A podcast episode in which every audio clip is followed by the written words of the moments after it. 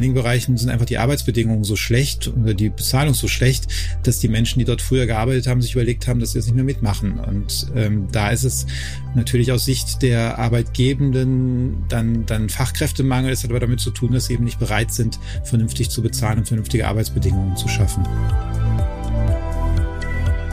Money Matters, der Podcast über eine zukunftsfähige Finanzpolitik.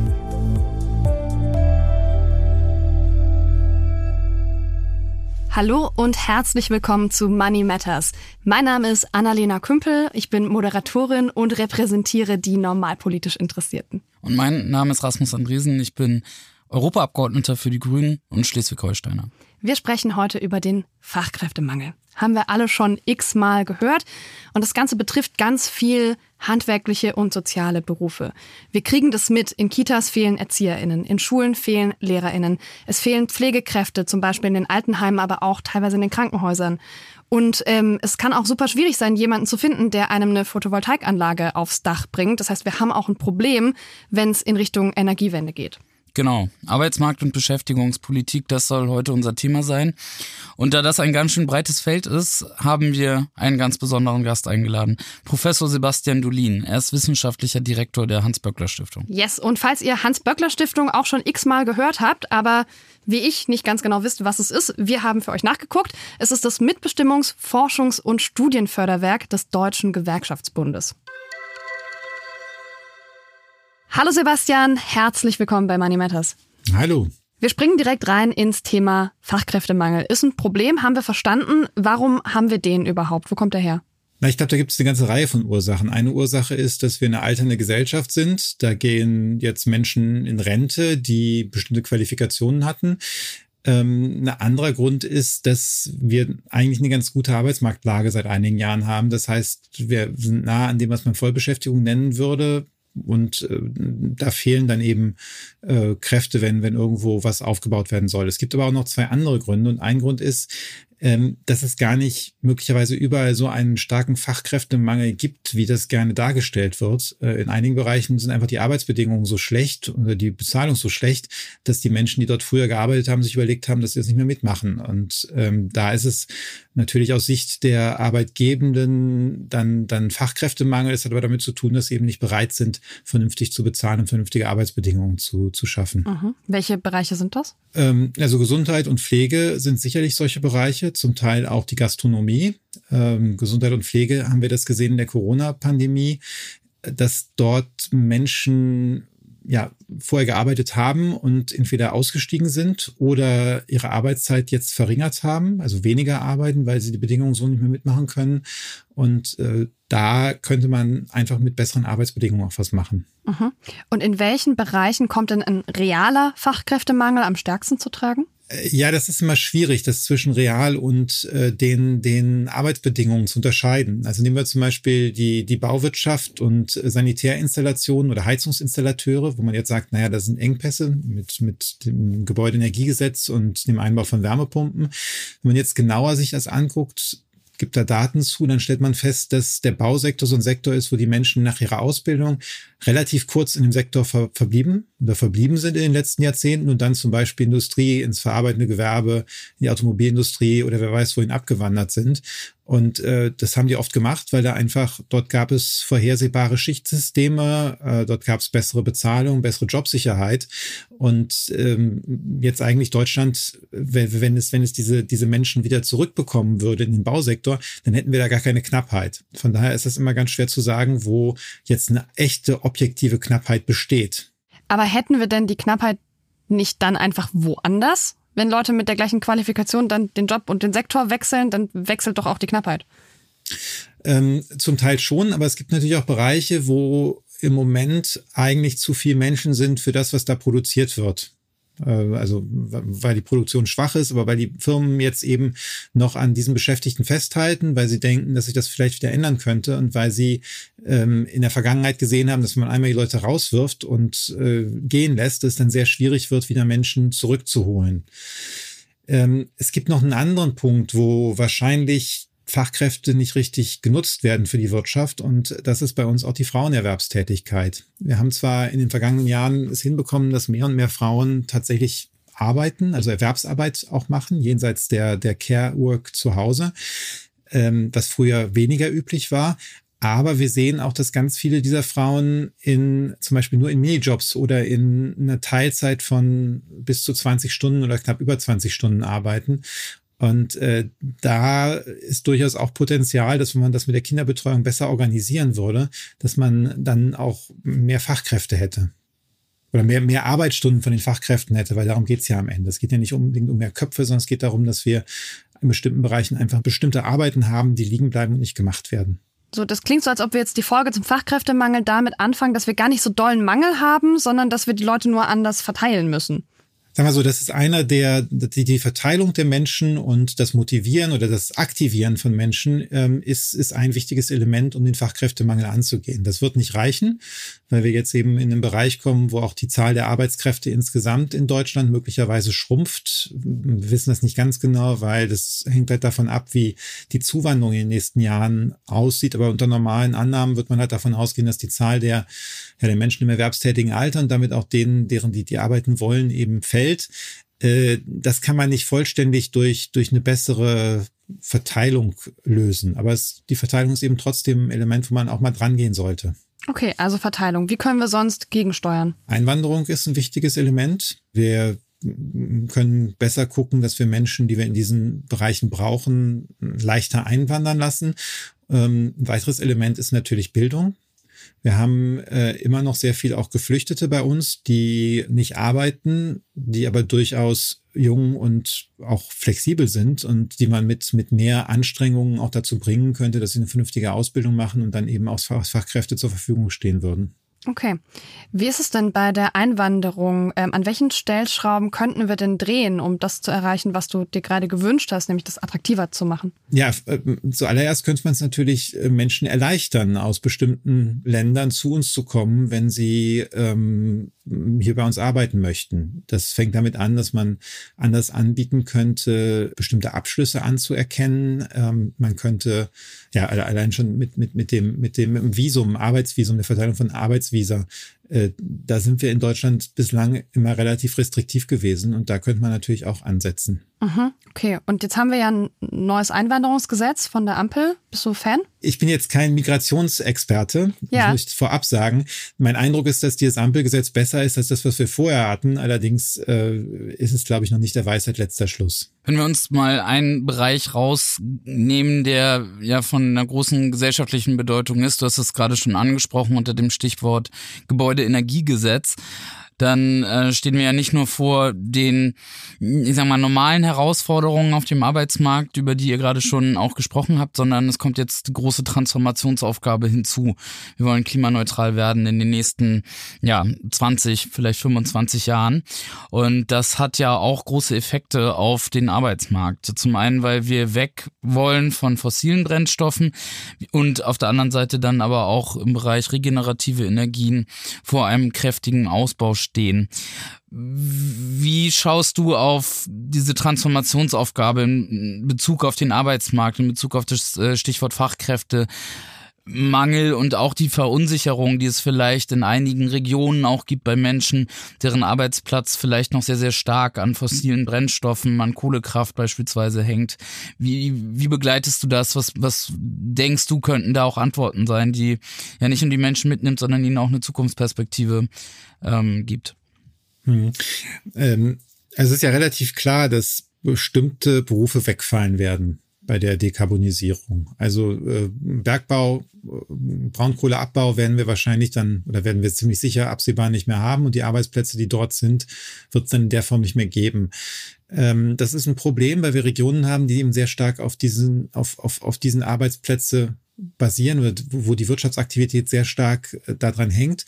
Und äh, hier wäre es einfach wichtig, einerseits natürlich Aus- und Weiterbildung anzubieten, aber das Zweite ist auch dort ähm, industriepolitisch, strukturpolitisch Unternehmen, also zu helfen, sich dort anzusiedeln und dort aufzubauen. Idealerweise dann äh, mit Bezug auf die Dekarbonisierung, also Wasserstoffwirtschaft, Wasser, Wasserstoffproduktion, alles Mögliche, was da dranhängt, sind da sind da Beispiele. Ähm, Es gibt aber noch andere Aspekte dabei. Also es ist, äh, gibt auch die Aspekte, dass die Dekarbonisierung, das ist, glaube ich, die Sorge bei vielen, auch im progressiven Lager, dass die zu einer Machtverschiebung am Arbeitsmarkt führen kann. Und ähm, der Hintergrund ist, dass wir in vielen der Industrien, die heute was mit fossiler Energie zu tun haben, äh, relativ hohe Organisationsgrade haben. Also der Bergbau, Braunkohle, aber auch früher die Steinkohle, das sind Bereiche, wo sehr viele der Menschen Gewerkschaftsmitglieder sind und das gibt den Gewerkschaften dort eine relativ starke Verhandlungsmacht, was auch bedeutet, dass es einfacher war, für bessere Arbeitsbedingungen, höhere Löhne und so weiter einzutreten. Ähm, wenn wir uns heute auch angucken, Unternehmen wie VW, BMW, die haben auch relativ hohe Organisationsgrade. Und hier ist ein bisschen das, die Gefahr und dass wir eine gesamtwirtschaftliche Machtverschiebung bekommen, weil eben diese alten Unternehmen durch neue Unternehmen, die möglicherweise äh, auch, auch dem deutschen Modell der Mitbestimmung negativ gegenüber eingestellt sind, ersetzt werden. Also wenn zum Beispiel, äh, das, das macht für den Arbeitsmarkt einen riesigen Unterschied, ob ähm, künftig die Elektroautos alle von Volkswagen, BMW und ähm, Mercedes hergestellt werden, weil das sind Unternehmen, die eben eine Tradition der Mitbestimmung und der Arbeitnehmer, Arbeitnehmerinnenbeteiligung haben, oder von Tesla die eine Tradition haben, äh, gegen Gewerkschaften rabiat vorzugehen und eigentlich jede Organisation ähm, ja, zu verhindern oder zu blockieren. Und äh, das ist eben auch eine Sache, dass, dass, dass man da aufpassen muss, dass die Dekarbonisierung nicht in äh, das zu so einer Machtverschiebung führt. Ein anderes Beispiel dafür ist ja auch gerade die Auseinandersetzung um Tarifverträge in der Windkraftbranche. Bei mir in Schleswig-Holstein oben gibt es diese Auseinandersetzung zwischen der IG Metall auf der einen Seite und dem dänischen Windkraftunternehmen Vestas. Und ich glaube, dass das auch zeigt, dass äh, da auf jeden Fall noch etwas äh, in der Organisation auch von Arbeitsverhältnissen ähm, noch, noch auch im Bereich der erneuerbaren Energien wirklich auch zu klären ist. Mich würde vielleicht auch in Bezug darauf, aber auch darüber hinaus interessieren, wie du da die industriepolitische Diskussion gerade wahrnimmst. Wir haben ja auf europäischer Ebene so ein bisschen Wake-up-Call gehabt nach dem Inflation Reduction Act der USA, wo Joe Biden als US-Präsident ja ein sehr großes äh, staatliches Investitions- und Industrieprogramm vorgelegt hat, ja vor allem auch mit dem Ziel, Arbeitsplätze in den USA im Bereich der grünen äh, Transformation aufzubauen. Wie erlebst du da die Antwort sowohl der Bundesregierung, aber vielleicht auch der EU-Kommission, die ja so ein bisschen auch probiert haben, darauf eine Antwort zu formulieren? Reicht es aus deiner Sicht aus oder was müsste da eigentlich noch konkret passieren? Also erstmal vorneweg, was da passiert, reicht noch nicht aus. Aber es ist sehr erfreulich, dass überhaupt was passiert und dass die Debatte sich wendet. Also das, das, das, was wir jetzt erleben, ist ja, dass China macht das schon seit ein paar Jahren, aber jetzt die USA auch ganz stark industriepolitisch aktiv werden und probieren mit allen möglichen Subventionen ähm, auch Standortentscheidungen zugunsten den USA zu, zu schaffen. Und das insbesondere in grünen Technologien, die eben Zukunftstechnologien sein könnten. Und das Problem ist, wenn man ähm, hier jetzt nicht äh, auch reagiert, ist die Gefahr, dass diese Zukunftsindustrien, diese grünen Zukunftsindustrien vor allem in den USA und in China am Ende sind und die Produktionen dort stattfinden, was eben für uns nachteilig sein könnte aus verschiedenen Gründen. Und ähm, da ist es gut, dass sowohl die EU-Kommission als auch Deutschland jetzt bereit sind, stärker aktiv zu werden und stärker auch die Ansiedlung bestimmter Industrien bei uns zu unterstützen. Ähm, das ist einerseits, weil, also es gibt im Grunde drei oder vier Gründe sogar, warum man das machen sollte und tun sollte. Ähm, der erste Grund ist strategische Autonomie. Wir haben jetzt ja in dem Konflikt Russland-Ukraine mitgekriegt, wie unangenehm das ist, wenn wir abhängig sind von einem der großen ähm, ja, Player in der Welt, äh, was Energie angeht. Und das gilt natürlich auch für, wenn es zentrale Teile gibt für, für, für, für ein dekarbonisiertes äh, Energiesystem, also Solarzellen ähm, oder Windkrafträder. Wenn wir vollständig abhängig wären von Importen aus China davon, äh, wären wir einfach sehr erpressbar. Der zweite Grund ist, dass mit dieser Industriepolitik natürlich auch Technologien gefördert werden. Dadurch, dass in den USA jetzt grüner Wasserstoff so gefördert wird, wie es gefördert wird, werden da auch die, die, die Wertschöpfungsschritte, die da dranhängen, also grüner Stahl, die werden schneller zur Marktreife kommen. Und äh, das hilft insgesamt bei der Dekarbonisierung. Und ähm, ein dritter Grund ist einfach, äh, dass das uns Wohlstand wegbricht, wenn die anderen es hinkriegen, bestimmte Schlüsselindustrien bei sich anzusiedeln ansiedeln. Und an diesem Wohlstandsargument hängt auch das vierte Argument und das hat ein bisschen was damit zu tun ähm, mit der politischen Akzeptanz und den Arbeitsplätzen, über die wir auch eben geredet haben.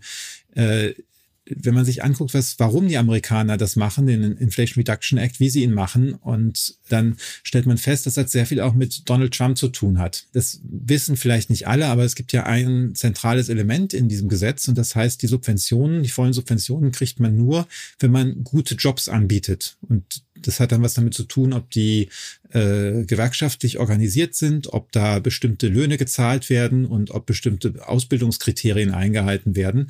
Und äh, dahinter steckt die Erfahrung, dass ähm, in den USA bestimmte Regionen durch den Handel mit China einen Anstieg ihrer Arbeitslosigkeit und eine Deindustrialisierung gesehen haben und diese Regionen jetzt besonders stark Donald Trump äh, zugeneigt sind und äh, Donald Trump wählen. Und äh, das ist natürlich etwas, wo man auch feststellen muss, dass es offensichtlich äh, politische Kipppunkte gibt.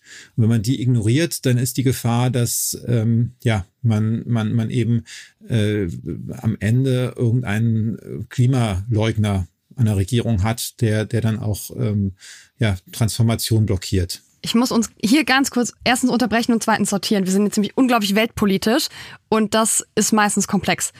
Ähm, wir haben also irgendwann angefangen ähm, bei der Frage der Arbeitskräfte und wir waren jetzt in Deutschland dabei, dass wir merken, es fallen Industrien weg, auch durch ähm, die Energiewende zum Beispiel. Das heißt, wir haben jetzt hier ähm, Menschen, die Arbeit haben, die dann keine mehr haben werden. Und du hattest gesagt, Sebastian, man muss die zum Beispiel umschulen. Ein zweites Thema ist, dass wir neue Industrien hier ansiedeln müssen. Und da haben wir jetzt diesen Exkurs gemacht Richtung, wir stehen da halt auch einfach in einem ähm, Konflikt eigentlich und im Wettbewerb, das Wort suche ich, im Wettbewerb mit der ganzen Welt, die auch gerne diese Zukunftstechnologien bei sich ansiedeln will. Aber wir müssen auch industriepolitisch vorgehen, um eben zu sichern, dass die Menschen, die zum Beispiel aus der Kohle ähm, rauskommen jetzt, diese Arbeitskräfte, dass die dann auch hier in neuen Industrien wieder Arbeit finden. Ist das vernünftig zusammengefasst? Ja oder nein? Ich finde das eigentlich gut zusammengefasst. So. Alles gut. Wenn ihr, wenn ihr zufrieden seid, fein. Dann äh, würde ich gerne uns einmal weiterschieben Richtung äh, des Themas Niedriglohnsektor. Ähm, Rasmus, vielleicht kannst du einmal erst erklären, was das genau eigentlich ist. Naja, mit Niedriglöhnsektor meint man eigentlich den Sektor an Arbeit, ähm, wo sehr, sehr wenig Geld verdient wird. Und ich glaube, dass die aktuelle Grenze im Frühjahr für den Niedriglohnbereich in Deutschland bei ungefähr 12,50 Euro pro Stunde liegt und alle, die drunter liegen, sind Teil des Niedriglohnsektors und äh, wer drüber liegt, äh, halt eben nicht. Und ähm, das, was man, glaube ich, auf jeden Fall sagen kann, ist, dass der Niedriglohnsektor in Deutschland halt auch sehr groß ist und ähm, 2022 beispielsweise allein 19 Prozent äh, aller Beschäftigten zum Niedriglohnsektor gehören und da passt dann eigentlich auch sehr viel äh, dazu, was Sebastian am Anfang auch schon ein bisschen ausgeführt hat in der Frage, wer davon eigentlich vor allem betroffen ist und was das eigentlich auch mit unserer Gesellschaft macht. Okay. Sebastian, wer sind denn die Menschen, die vor allem im Niedriglohnsektor arbeiten? Ja, das sind ja schon ziemlich viele. So, ähm, Rasmus hat das eben gesagt, das ist fast ein Fünftel, fast jeder fünfte Beschäftigte. Und Deutschland hat da ähm, einen relativ großen Niedriglohnsektor, auch im Vergleich zu anderen Ländern. Die Menschen, die dort arbeiten, sind äh, tatsächlich überwiegend äh, weiblich und meistens nicht wahnsinnig gut ausgebildet ähm, und leben überwiegend im Osten Deutschlands. Also wir haben auch im Westen Niedriglohnsektor, aber im Osten Deutschlands äh, ist der Niedriglohnsektor noch mal ein Stück größer. Mhm. Haben wir Branchen oder Arbeitsgebiete, die besonders stark durch den Niedriglohnsektor getrieben werden, betrieben werden? Auch das haben wir. Also Gastronomie ist natürlich ein typischer Bereich, äh, wo wir, also wo, wo sehr, sehr viele äh, im Niedriglohnsektor verdienen. Äh, das Wachgewerbe ist auch so ein Bereich. Also das sind vor allem die Dienstleistungen. Es gibt ein paar Dienstleistungen, wo das, wo das so ist. Die Industrie hat es eigentlich eher weniger. Mhm. Ähm die Idee mit der Ausweitung des Niedriglohnsektors war ja mal, dass wir so ein Sprungbrett aus der Arbeitslosigkeit raus in Beschäftigung schaffen. Jetzt haben wir nahezu Vollbeschäftigung, aber halt immer noch einen großen Niedriglohnsektor.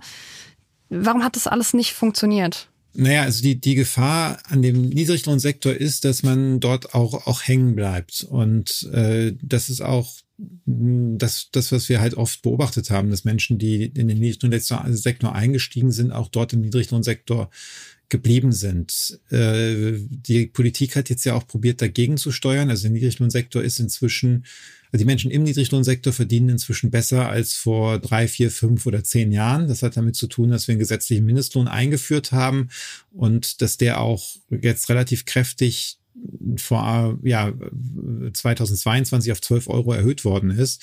Und das hat alles dazu beigetragen, dass der Niedriglohnsektor einerseits ein bisschen kleiner geworden ist und andererseits, dass die Menschen, die im Niedriglohnsektor sind, eben auch ein bisschen besser verdienen. Ähm, ansonsten hat es nicht so wahnsinnig viel Anstrengung gegeben, den Niedriglohnsektor tatsächlich zu schrumpfen, muss man sagen. Mhm. Wie ist es denn, wenn wir jetzt diese Inflation haben und aber ja die Löhne nicht genau so ansteigen können, wie die, die Preise steigen? ähm, gibt es ja immer mehr Menschen, die sich durch ihr Gehalt am Ende ihr Leben nicht mehr so richtig oder nur sehr knapp leisten können. Weitet das den Niedriglohnsektor definitorisch auch aus? Das ist etwas komplizierter. Der Niedriglohnsektor ist definiert als äh, eine Quote, also ein Anteil an dem mittleren Einkommen. Ja, und äh, ob sich die Leute jetzt weniger leisten können, das hat eher damit zu tun, wie, wie sich die Kaufkraft entwickelt.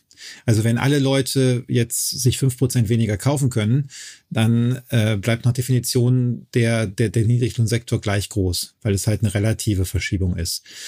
Ähm, ja. Okay. Du hast den Mindestlohn schon angesprochen. Ich könnte mir vorstellen, dass du Forderungen teilst, dass der wahrscheinlich äh, auch noch weiter angehoben werden müsste. Wie ist da deine, deine Einschätzung zu dem aktuellen ähm, Niveau des Mindestlohns? Was müsste aus deiner Perspektive passieren? Sind wir da jetzt auf einem Niveau, was, äh, was einigermaßen okay ist oder müsste man da jetzt eigentlich nicht noch weitere Schritte gehen?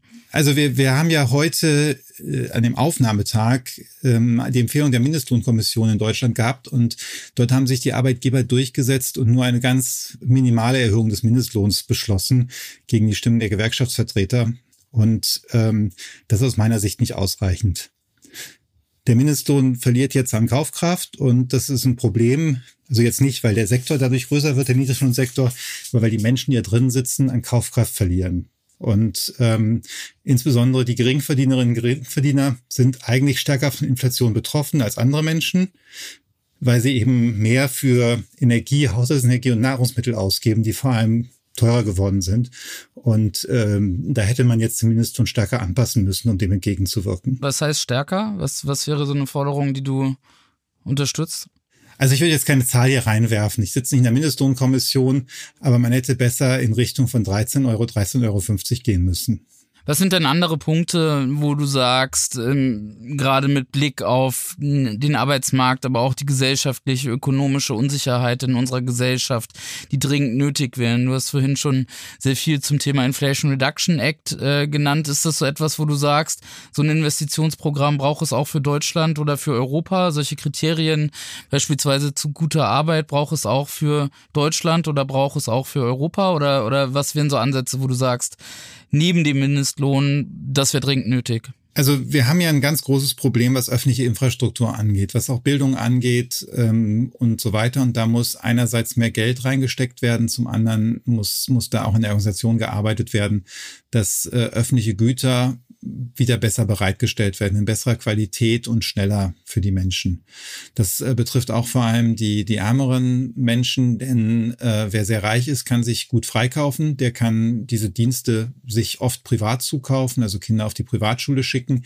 Äh, das können die Geringverdienerinnen und Geringverdiener nicht und darum muss man, muss man hier dringend was machen.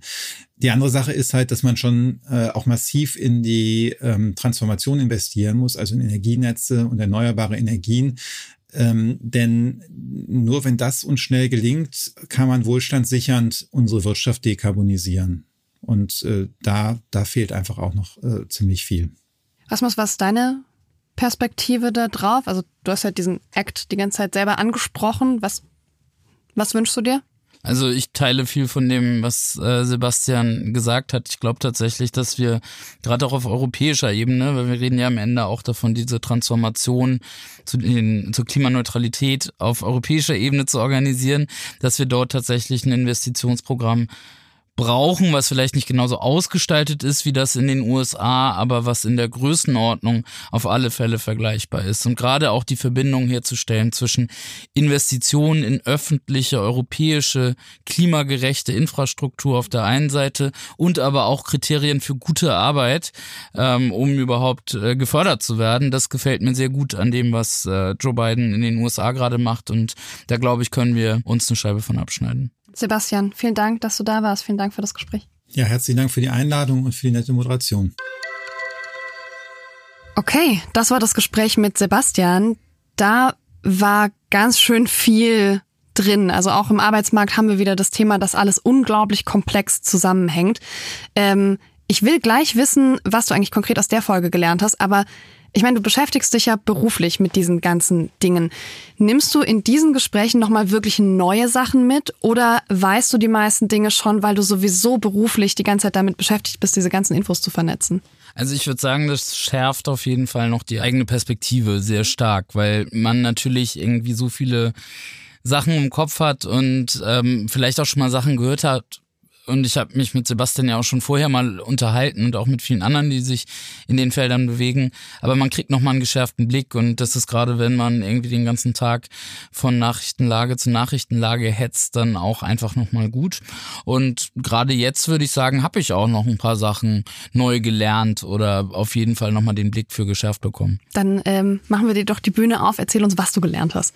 Naja, zum einen, dass wir vielleicht auch eine ganze Reihe von naheliegenden Lösungen auf den Fachkräftemangel um uns herum haben. Zum Beispiel, indem man sich Beschäftigungsverhältnisse nochmal anguckt und dass es nicht nur gut ist für Menschen, die dann mehr verdienen oder einen besseren Arbeitsplatz haben, sondern dass uns auch konkret dabei löst, unsere große gesellschaftliche Aufgabe, genug Arbeitskraft halt eben auch zu motivieren, dann halt eben auch für uns alle gut ist und nicht nur für die Menschen, die dann konkret äh, von einem besseren Arbeitsplatz profitieren. Und die andere Sache, das ist ja auch etwas, was man eigentlich immer schon mal gelesen hat, ist die geringe Erwerbsquote bei Frauen. Und das werden wir beispielsweise es viel einfacher machen, auch Familie und Beruf miteinander zu vereinbaren, dass das dann auch den Effekt hat, dass ja, mehr Frauen ähm, deutlich äh, stärker auch auf den Arbeitsmarkt gehen können. Denn nun ist es leider zurzeit noch so, dass wir in einer Gesellschaft leben, wo sich vor allem Frauen um die Kinder kümmern, auch wenn wir uns da sicherlich etwas anderes wünschen würden. Und genau das ist ja eigentlich auch die Überleitung zu äh, unserem nächsten Thema. Denn nächste Woche werden wir über die Frage von Frauen, von feministischer Ökonomie, von Genderfragen auch in Bezug auf Finanz- und Wirtschaftspolitik nochmal insbesondere reden. Und darüber werden wir reden mit unserem Gast, Professor Miriam Rehm. Sie beschäftigt sich an der Uni Duisburg mit empirischer Ungleichheitsforschung. Bei den Vermögen haben wir eine Riesenungleichheit innerhalb der Bevölkerung und auch noch zwischen den Geschlechtern. Das heißt, Männer haben höhere Vermögen und das wird finanzpolitisch, vor allem steuerpolitisch noch einmal befeuert über die Art, wie unser System funktioniert. Und wenn euch Money Matters gefällt, wenn ihr diese Folge gefeiert habt, dann lasst uns eine Bewertung da. Wir freuen uns über fünf Sterne. Abonniert den Podcast, um keine weiteren Folgen zu verpassen und empfehlt ihn auf jeden Fall euren FreundInnen weiter. Ich freue mich aber auch von euch zu lesen und zu hören. Wenn ihr Fragen habt oder Themenwünsche, dann schreibt mir sehr gerne entweder bei Instagram oder bei Twitter. Die Links findet ihr in den Show Notes. Money Matters ist ein Podcast von und mit Rasmus Andresen, Abgeordneter der Grünen im Europaparlament. Produziert von Bose Park Productions.